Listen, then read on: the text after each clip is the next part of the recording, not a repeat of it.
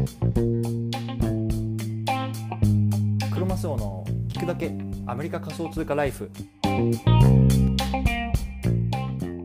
皆さん、こんにちは。アメリカ西海岸在住の黒マスオです。今日は12月23日木曜日ですね。皆さん、いかがお過ごしでしょうか？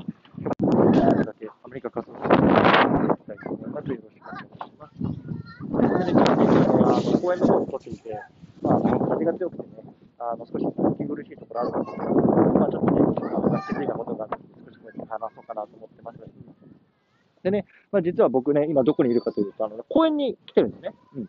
で、あの、子供を連れてね、あの、公園の方に遊びに来ていて、ね、あの、今日本、えっ、と、昼間なんですけども、まあ、すごくいい天気なんですよね。で、あのね、あの、公園にやっぱり子供たちがね、何組かいるんですけれども、僕以外はね、もう、あの、みんな、こう、お母さんというか、まあ、女性がね、まあ、子供を連れてきてると。で、本当、あの、男性が連れてきてるのは本当僕だけというような感じなんですよね。で、この光景ってアメリカだとなんかすっごく珍しくて、なんかあの、アメリカだと特にね、あの、お父さんとかも普通に昼間連れてきてますし、なんかね、すごく、あの、新鮮だなって思ったので、これちょっと撮っておこうかなと思ったんですよね。うん。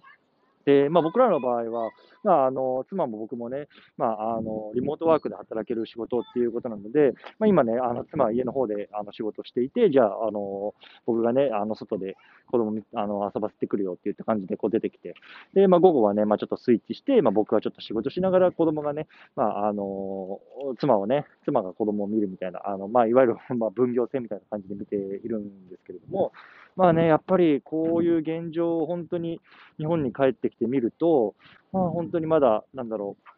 う、うーん、まあ、分業みたいのがあんまり進んでないのかな、日本はっていうところを、まあ、すごく感じますしね、まあ、やっぱり、まあ、課題の一つなのかなっていう気も、まあすね、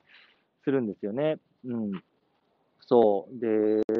まあ、ちょっとね、そのあたりが、まあ、衝撃的だったっていうのと、まあ、僕、今回ね、僕、日本に3年ぶりに帰ってきたんですけど、まあ、子供を連れて帰るっていう経験が僕自身がね、まあ、人生で初めてなので、なので、ね、もしかしたらね、今までもね、ちょっとこう公園とかっていうのを通りがかったら、まあ、この光景が普通だったかもしれないんですけども、まあ、今回ね、やっぱり自分がこう父親として、こう公園に子供を連れて遊びに来たら、やっぱそういう光景がすごく、まあ、気になったというか、目についたので、まあね、ちょっとこういうふうにあの撮っておこうかなと思いました。うん、すごくなんか衝撃的でしたね、本当に。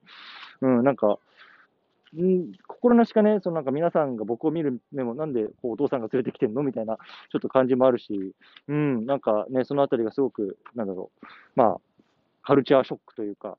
そういうような感じだったのでね、今日ちょっとこうやって撮っておこうかなと思いましたというような話でございました。うん。ちょっとね、またね、あのポッドキャストの方ね、ちょっと違うコンテンツとしてね、まあ、あの、今日もしくは明日あたりね、配信したいと思いますけれども、まあね、ちょっとね、こう、ちょっとこういうようなライブ感のあるもね、まあ、ちょっと、あの、息抜きということで、あの、話してみました。はい。じゃあね、あの、とりあえず今日はこの辺りしたいと思います。お疲れ様です。